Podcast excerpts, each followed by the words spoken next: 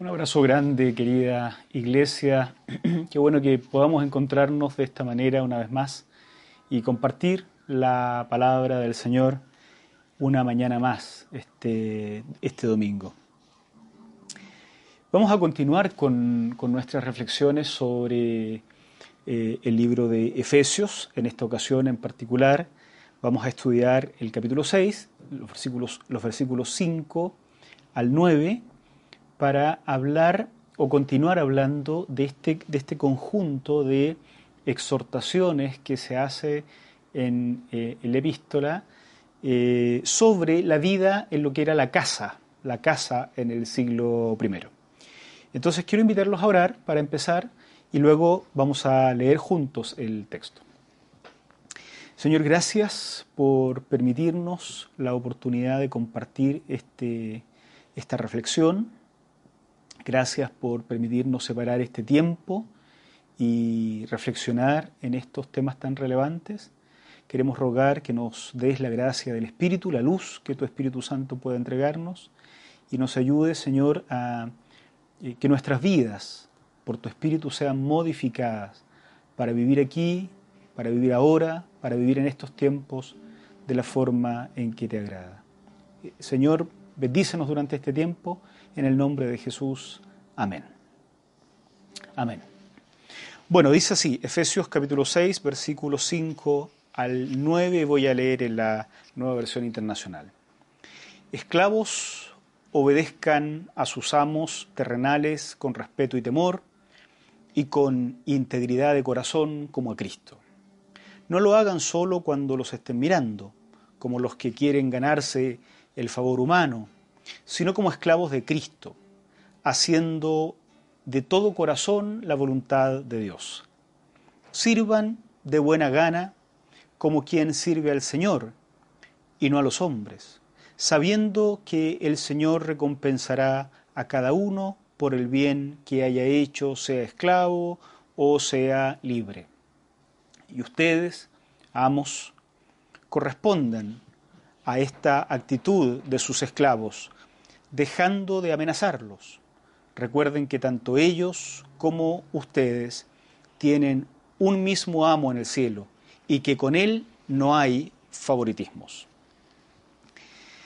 Seguimos en este, en este espacio la reflexión que comenzó hace algunos domingos atrás sobre este conjunto de exhortaciones eh, que, nosotros hemos llamado, bueno, que se, llama técnicamente eh, una tabla de deberes domésticos.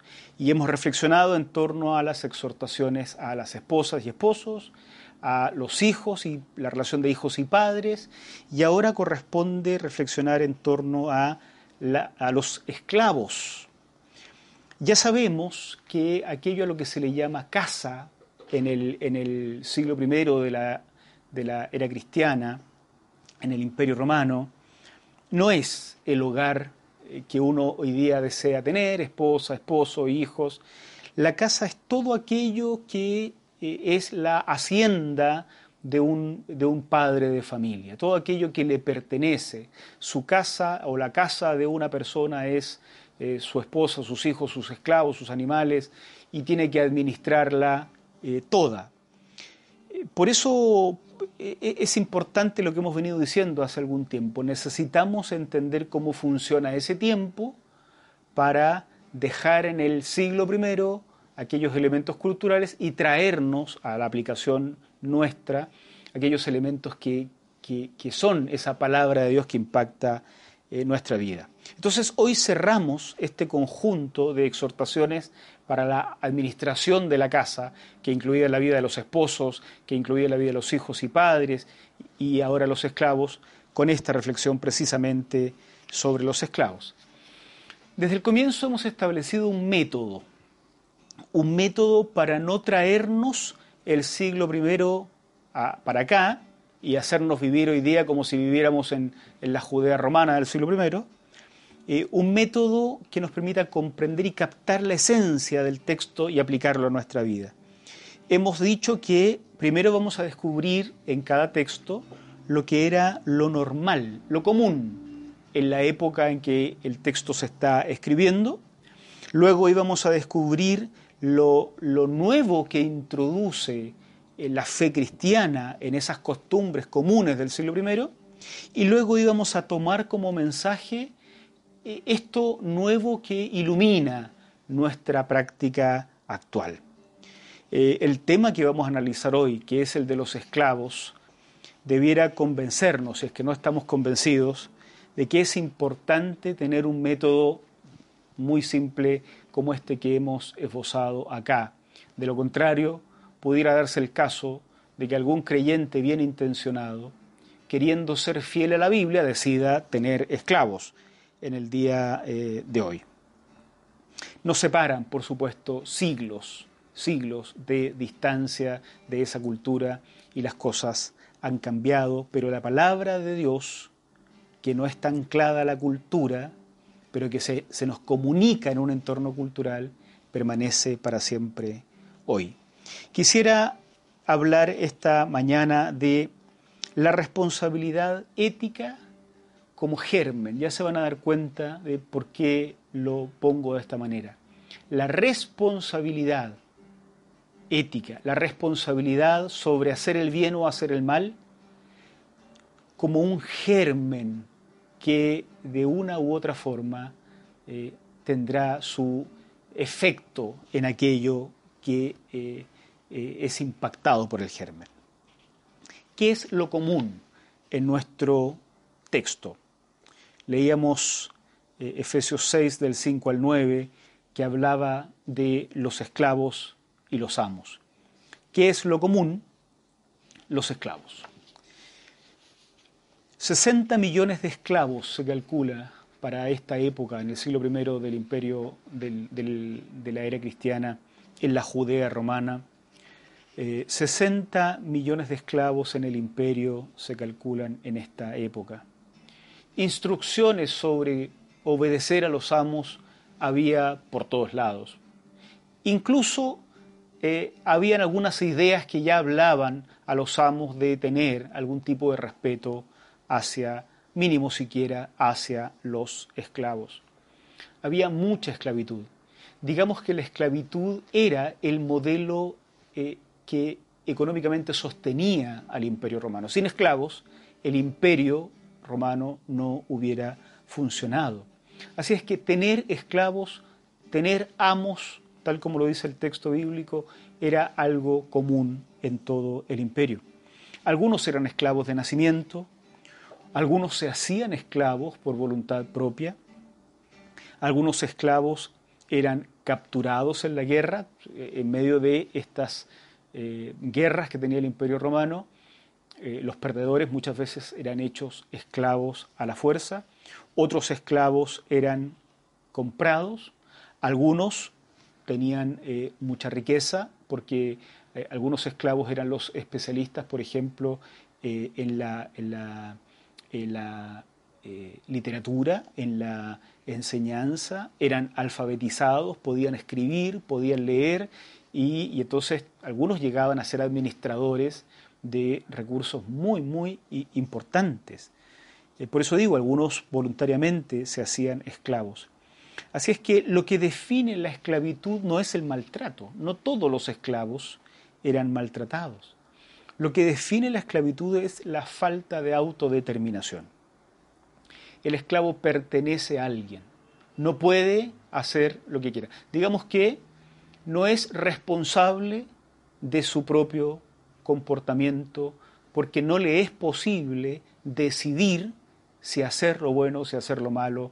No le es posible decidir porque su vida entera y eventualmente la de su familia no le pertenece al esclavo, le pertenece eh, al amo. Eso es lo común. ¿Qué es lo nuevo? Lo nuevo aparece inmediatamente en cuanto leemos el texto. Miren el versículo 5. Esclavos, obedezcan a sus amos terrenales con respeto y temor, con integridad de corazón, como a Cristo. No lo hagan solo cuando los estén mirando, como los que quieren ganarse el favor humano, sino como esclavos de Cristo, haciendo eh, de todo corazón la voluntad de Dios. Lo primero novedoso, que no es común en la época, es que se dirija una instrucción al esclavo. Miren que esto es muy interesante. Hoy día pasa desapercibido a nuestros ojos. El escritor se dirige a ellos, esclavos obedezcan a sus amos terrenales con respeto y temor y argumenta, argumenta que eh, esto se debe hacer como haciéndolo para Cristo. Esto es muy relevante porque lo que hace el escritor es depositar sobre los esclavos la responsabilidad de un comportamiento, con lo cual los reconoce como lo que decimos nosotros, sujetos éticos. Se les reconoce como poseyendo la capacidad de hacer el bien, de hacer el mal, de eh, analizar una instrucción, de hacer una crítica, de obedecer a Cristo o de no obedecer a Cristo a través del servicio a sus amos. Se les considera, por tanto, sujetos éticos capaces de decidir si van a obedecer o no. Esto es tremendamente novedoso, pero no lo hemos visto solo en el caso de los esclavos. Esto es lo mismo que pasa cuando analizamos el caso de las esposas. A ellas se les dirigía una instrucción y luego a los hijos, a ellos se les dirige una instrucción. Eso es muy novedoso, porque lo que pasaba en la cultura de la época era que toda instrucción llegaba directamente desde el padre de la familia hacia el resto. Ni siquiera el seguimiento de Jesucristo era decisión propia en el resto de la familia. Una vez que se convertía el hombre de la casa, toda la familia era convertida y bautizada a la religión a la que él eh, se convertía. Era mal visto otra cosa. Por lo tanto, ya era importante y novedoso en ese momento cuando hablábamos de las mujeres, de las esposas y esposos, de los hijos y padres, que se dirigiera una instrucción a las esposas y luego a los hijos. Más novedoso todavía es ahora que se dirige instrucción a los esclavos.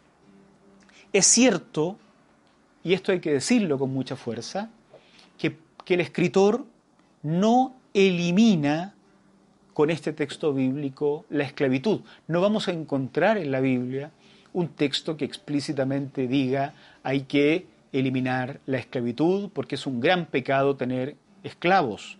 Esto es muy importante para lo que vamos a decir más adelante. Pero esto es porque en la Biblia aparece el mensaje de Dios encarnado en medio de elementos que son propios de la cultura del siglo I. A estos esclavos se les dice que son esclavos de Cristo, mucho más relevante. Tienen a Cristo como amo. También a los amos se les dirige una palabra. Miren el versículo 9. Y ustedes, amos, correspondan a esa actitud de sus esclavos, dejando de amenazarlos. Recuerden que tanto ellos como ustedes tienen un mismo amo en el cielo. Ya a los esclavos se les había dicho, ustedes son esclavos de Cristo en primer lugar, pero luego a los amos se les dice lo mismo, ustedes también tienen en el cielo a un amo y para con él no hay favoritismos, no hay distinción. Esto obviamente también es muy relevante. De una u otra forma, a pesar de que el texto conserva elementos culturales propios del siglo I, termina ubicando en el mismo lugar ante Dios a esclavos y amos. A ellos, a los esclavos se les dice que su amo es Cristo, pero a los amos se les dice lo mismo se les dice que se comporten respecto de los esclavos de forma concordante con la manera en que el esclavo se comporta respecto de ellos. Se le exige al amo una actitud que signifique mirar al otro como alguien que también tiene una actitud legítima que debe ser respetada por parte del amo. Esto no es normal en el siglo I. Más todavía que se insista en que esclavos y amos tienen ante Dios a un Señor superior que ellos y que este Señor no hace distinción entre ellos. Digamos que lo que está diciendo el escritor es que reconociendo que la cultura de la época funciona de esa forma, ante Dios las cosas son distintas. Dios no hace la diferencia que la cultura en el siglo I hace entre esclavos y amos. Dios no la hace. Este tipo de textos habrá tenido, por supuesto, algún tipo de consecuencias en el momento mismo en que la carta se habrá escrito, pero seguramente fueron consecuencias menores. Es probable que muchos amos cristianos habrán empezado a tratar de mejor manera a sus esclavos, especialmente a sus esclavos cristianos. Tenemos una carta en el Nuevo Testamento dirigida a Filemón, donde, el escritor intercede por un esclavo onésimo y se le dice que a Filemón que ya no lo reciban como esclavo, sino como a un hermano. Esto habrá tenido algún impacto al interior de las vidas de las iglesias, pero no en la sociedad. La esclavitud siguió existiendo por mucho tiempo. Sin embargo, lo que sucede con esta enseñanza cristiana es que introduce un germen en el funcionamiento de la sociedad que tendrá un fruto mayor siglos más tarde. Habrá impactado a la sociedad un poco al comienzo, pero siglos más tarde producirá cambios realmente profundos porque estuvo allí en la historia empujando desde dentro, como un germen, llenándolo todo hasta que algunos cambios mayores se produjeron. Como consideraciones finales quisiera proponer dos temas importantes. Uno, respecto del método con el que estudiamos la Biblia. No se puede usar la Biblia para citarla como si fuera un libro de frases mágicas que basta con citar las cuestiones aunque no las entienda y que esta cita va a producir algún encantamiento en el resto de las personas. Eso está bien en los libros de brujería, en los libros de hechicería, pero no en esta sagrada escritura cristiana. Los documentos que hoy están en la Biblia contienen eh, elementos culturales, aspectos culturales propios del siglo I de la era cristiana del imperio romano. Y nos comunica su mensaje en medio de esas determinaciones culturales. Un idioma originalmente que ya no hablamos, para poder leer la Biblia ha tenido que ser traducida para que la entendamos. Eh, conceptos que ya no usamos, eh, situaciones políticas que ya no conocemos.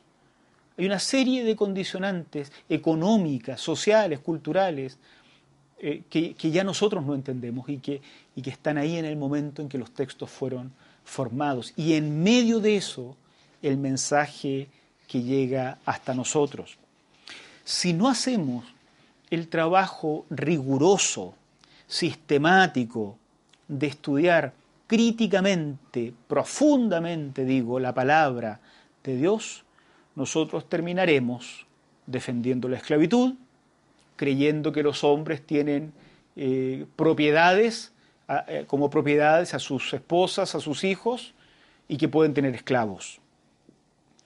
Una espiritualidad profunda, una santidad profunda, que honra la palabra de Dios, no debe confundirse con la pereza, o con la conducta anti-intelectual que tan de moda se suele poner de tiempo en tiempo.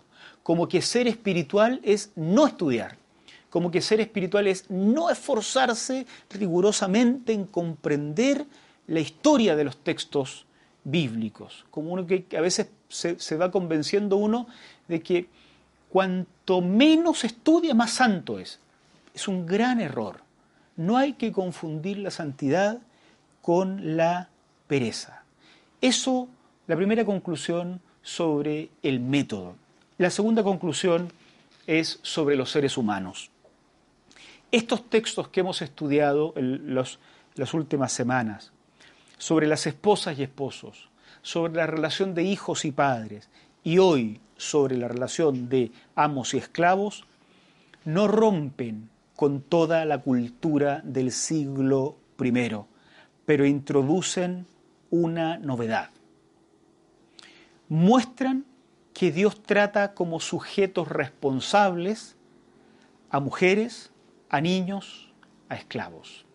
Les dirige una palabra a cada uno en particular, no mediando un hombre, no mediando un amo, no mediando un ser eh, superior.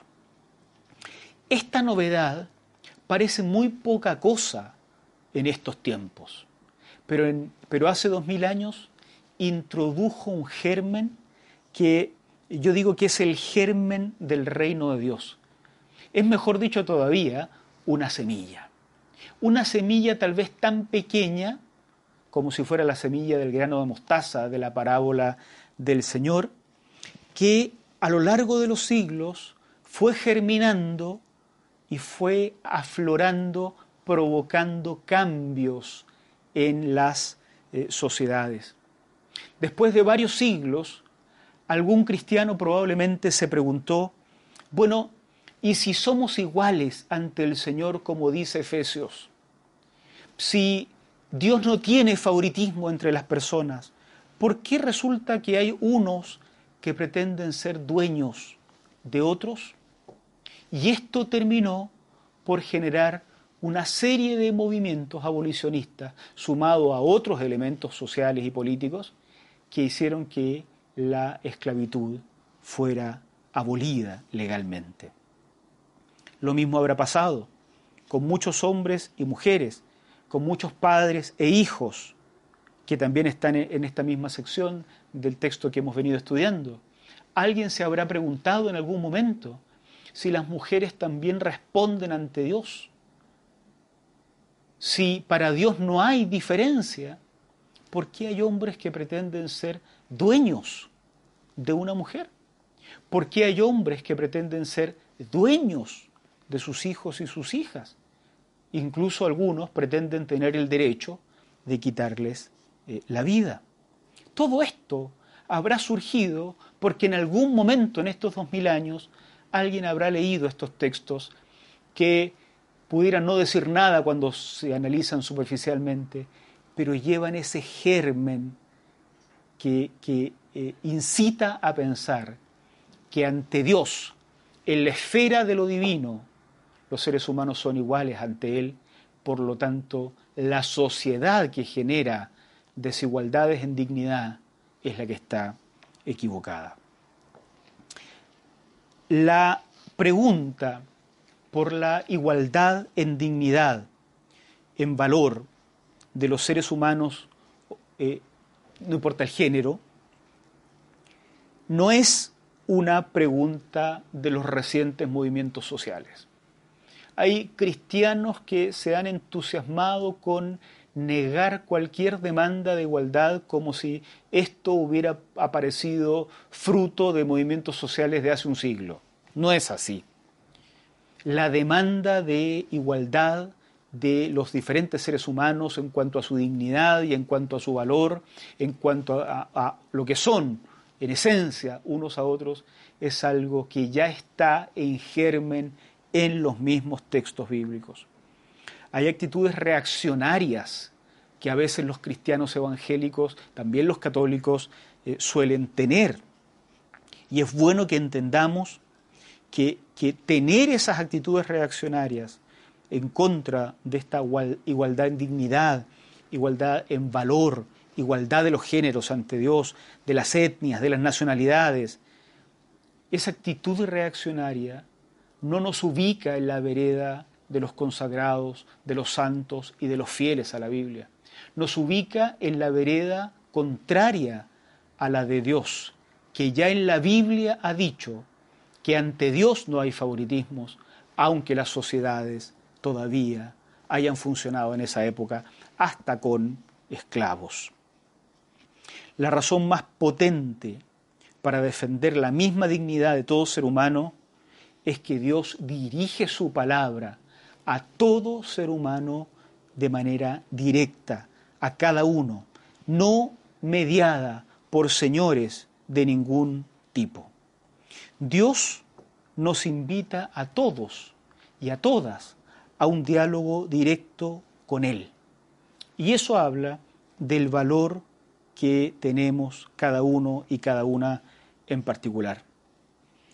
El gran desafío al terminar esta sección de la configuración de la casa en eh, el siglo I es que logremos establecer un, un idioma que nos comunique con el prójimo, un idioma que nos comunique esposos y esposas, un idioma que nos comunique padres e hijos, un idioma que nos comunique con el resto de los seres humanos con los que nos relacionamos.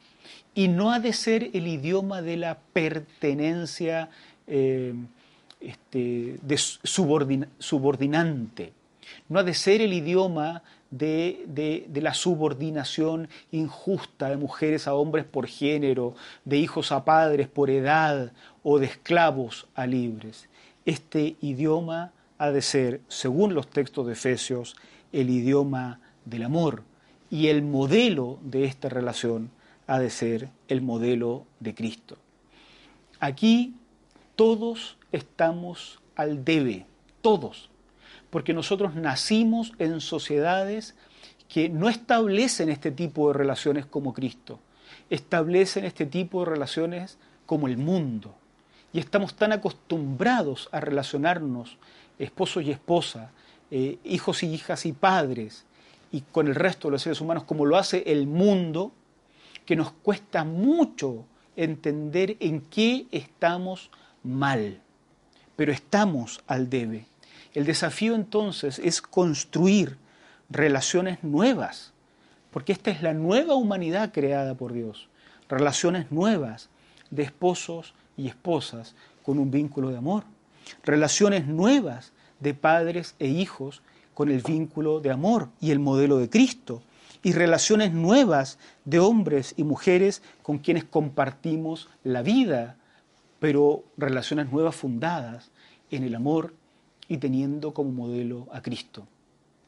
Hay muchos que están recién partiendo su vida matrimonial, partiendo su paternidad. Algunos están esperando para tener hijos en poco tiempo más y algunos los han tenido recién. No nos copien a nosotros los que tenemos modelos malos. Usen la palabra del Señor. La palabra del Señor nos invita a construir nuevos modelos, no los que vemos por todos lados. Y si hay algo bueno que hay en los que somos más viejos, modifíquenlo para que sea realmente bueno y no este, medianamente bueno como muchas veces son nuestras propias experiencias. Pero hay que recordar que la propuesta que nos hace la palabra del Señor es a construir hogar, pero con relaciones de amor y teniendo como modelo a Cristo mismo. Trabajemos desde ya, queridos hermanos y queridas hermanas, en la construcción de esta nueva manera de ser sociedad. Porque vaya que necesitamos ser una sociedad que funcione no como ha funcionado siempre, sino que funcione de acuerdo a la propuesta del Señor. Oramos.